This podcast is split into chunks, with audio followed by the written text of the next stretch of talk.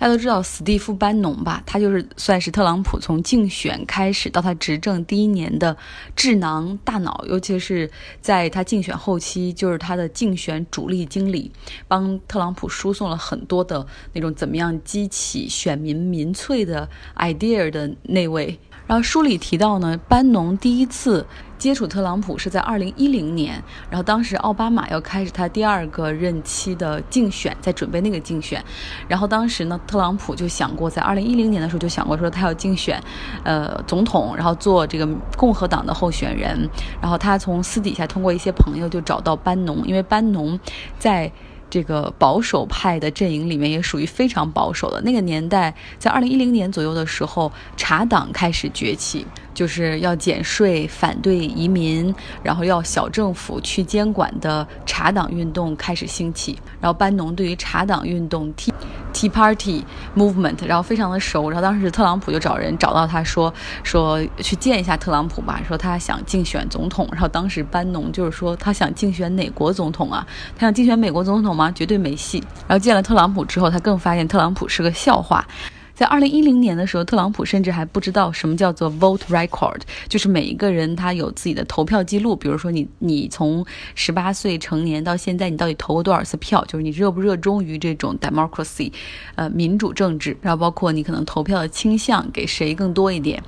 然后包括特朗普也不知道，如果要竞选总统的话，你至少要有一个 policy book 吧，就是你要有自己的执政纲领啊。然后你对内对外经济、内政、外交啊，比如。国家安全这方面，你都得有一个政策的架构。嗯，特朗普一概不知，他每次就说：“哦，你告诉我，然后我我以后可以弄出一个什么。”二零一零年的时候，特朗普真的是一个 joke 笑话。但是六年之后呢，到了二零一六年的时候，特朗普在共和党内的竞选中，一开始也被看成笑话，但是后来他居然在共和党十几位候选人中脱颖而出。击败了像布什家族的杰布·布什这样的传统政客，也击败了茶党中的茶党泰德·克鲁斯，就是那个德州的参议员，也击败了共和党中的中间派 Cassie 这样的老政客。他赢得了共和党的初选，然后但那个时候还是一塌糊涂，非常糟糕。大部分人都还是把他当成一个笑话。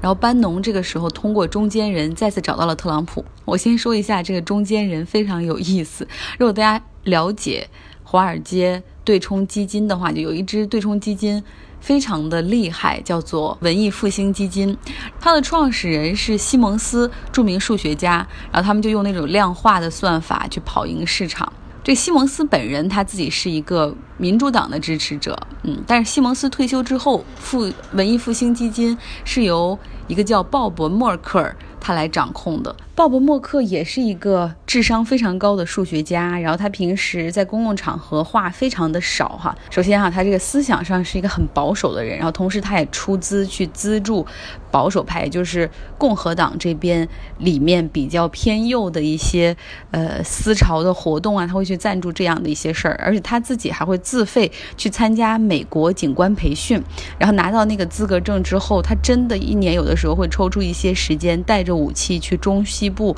人烟比较少的地方，自愿去巡逻。然后当时呢，就是他的女儿，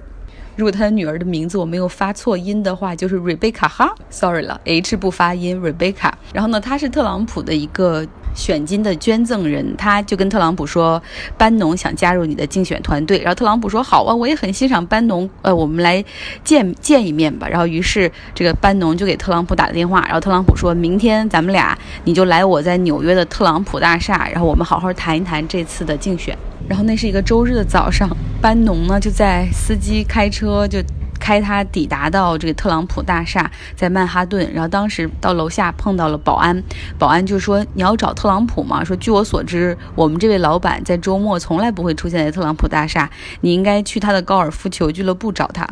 然后这时候班农又打了个电话给特朗普说：“你在哪儿呢？”然后特朗普说：“啊，我就在我的这个 Trump National Golf Club，在高尔夫俱乐部呢，你就来吧，就四十英里，也不远。”然后班农说：“行，我让我的司机现在开车过去。”然后特朗普说：“我告诉你啊，怎么走。出门你应该离开 Trump Tower 之后，你应该先左拐，然后过一个什么桥，再怎么样。”然后班农说：“我的司机知道怎么走。”然后特朗普还是不知疲倦地告诉他说：“你这个路应该怎么怎么走，怎么怎么走。”后来班农回忆说，特朗普那次给他指路的那个详细的程度，以及他对这个路线的了解，胜过于他对任何一项国家政策竞选纲领的了解。班农一直认为。特朗普比希拉里来说有一个最大的优点，就是希拉里是一个传统的政客，你知道吗？他这么多年接受了很多的训练，然后包括当第一夫人的时候，所以他说话就是那种政客的套路。然后用班农的话说，希拉里就是能把真话说的像假话一样，但是特朗普就有那种，就是他其实对这个政策一无所知，但是他能用特别简单通俗的方式跟受众去沟通交流，然后让你觉得他不装，他不是传统的政客，他说。说的是我能听得懂的人话。Anyway，我们说到最后的结果，大家都知道了，就是这个希拉里，她的这半生都在为当第一位女总统而准备。但是她包括她的演讲稿，就是怎么样获胜，然后怎么样去庆祝，都已经写好了。然后后面之后怎么样组成过渡团队，然后什么样的政策，然后谁做什么岗位，谁做哪个内阁部长，全都有了。但是她输了。然后呢，特朗普就是这辈子他都没有想过自己会赢，包括竞选的前一天，班农都说他们可能不会赢，因为各种民调显示，大概很多州都落后七八个或者十个百分点，就是很难去获胜。然后特朗普甚至他没有准备就是获胜的演讲稿，他准备的是是输了，他要如何不承认这个结果。然后至于。过渡团队、过渡纲领什么都没有，一无所知。那竞选获胜之后，就要开始准备这个过渡团队啦，然后为之后上任做准备。呃，在美国需要美国总统任命的岗位大概有四千个，所以说怎么找到这四千个人把这个岗位填上很重要。那在特朗普的这个名单中，他的幕僚们首先为他找的就是谁来做各种各样的部长。特朗普先是找到了一个陆军的退役的四星上将杰克·凯恩，想让他做自己的国防部长。但是杰克·凯恩那个时候他妻子刚去世，然后他们在他在财务上比较紧张，所以不愿意进入政府的那个，想赚一些钱，所以他就给特朗普推荐说：“我给你推荐另外一个人很合适，就是吉姆·马蒂斯。”他也是一个退役的四星海军上将，当时他是在中东做指挥官，但是奥巴马并不喜欢他的一些观点，所以奥巴马把他给解雇了，因为他认为马蒂斯的很多观点就过于鹰派，而且马蒂斯特别希望能够赶快在军军事上就是把这个伊朗制服。而大家知道，奥巴马的政策就是和就是在伊朗和谈中要进行这种和平的进程，然后还解除了对伊朗的制裁，所以他在这个方面的观念的冲突还是很大的，所以他被奥巴马给解职了。那马蒂斯有一个外号叫做“疯狗马蒂斯”，其实这只是他的一面，他的另外一面就是他真是一个挺 deliberate 的人，就是挺深思熟虑的人，用。凯恩将军来形容他，就是说马蒂斯他自己家的图书馆有七千本书，他非常的爱看书，而这个人一辈子没有结婚，把自己所有的精力和时间都献给了军队，然后包括地缘政治的研究啊等等。然后他就跟特朗普说，如果你想找一个人，就是他能够独当一面，而且他上任第一天就可以开始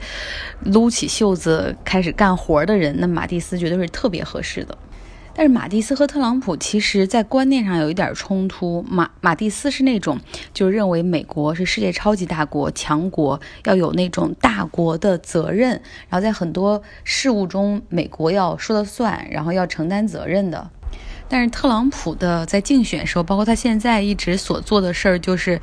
认为美国不需要花那些无谓的钱，比如说在朝鲜半岛布置军队，在日本布置军队，认为这种在地缘政治上的投资都一点用都没有。他只是关注。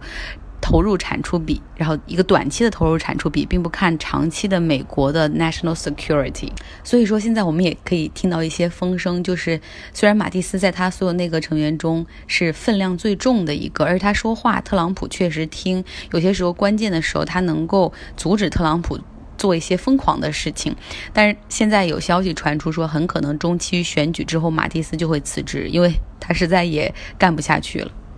哦，对了，刚刚大家可能不理解为什么杰克凯恩那个将军，就是特朗普第一位找的那个四星上将，为什么他不愿意接受国防部长的职位，而是为了想在外面多赚点钱？因为如果你做这个国防部长，你是算是 civil servants，你是公务员，对吧？然后他的收入实际上是有上限的，而且是透明的，你不可能就哪怕你利用就是国防部的。就利用国防部的钱多买几趟机票回老家看亲人，这样被媒体爆出来的话也会有麻烦。所以说，在美国政界、商界就有那样的一道玻璃旋转门，所以他们情愿说在政府里做一段时间之后，就去企业或者是去 lobbyist 去做说客。有一个很典型的例子，就是马蒂斯，他当时在中东那边，他做指挥官，他有一个副手叫哈沃德，然后那个哈勃德他呢。就是马蒂斯后来被奥巴马解职之后，哈沃德作为他的副手也很难在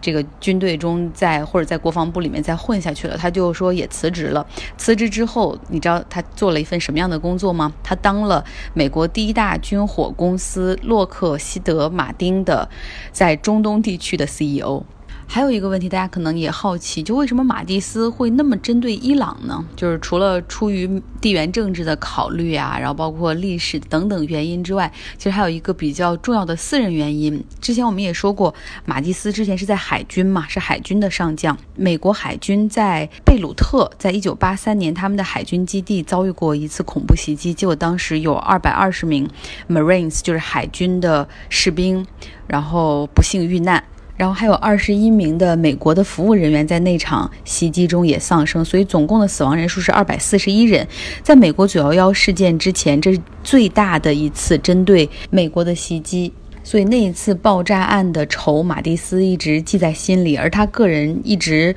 都认为，当然也有情报机构提供线索，认为伊朗是那一次袭击的幕后指使者。所以马蒂斯就一直认为说，伊朗是这个世界上目前为止对美国威胁最大的国家，尤其是对美国在中东利益上的威胁最大的国家。那这一点，他现在在跟特朗普的政策上又又有一点冲突，因为特朗普最近又对伊朗说软话了，就是说可能会解除对伊朗的这个原油制裁。传说特朗普很快会给出一个八个国家的赦免名单，这八个国家就可以去采购伊朗的原油，然后免受美国的制裁。但当然了，他们同时需要做出一个承诺，就是他们采购的未来采购的伊朗的原油的数量会越来越少。当然，作为鹰派的马蒂斯是非常不赞成的。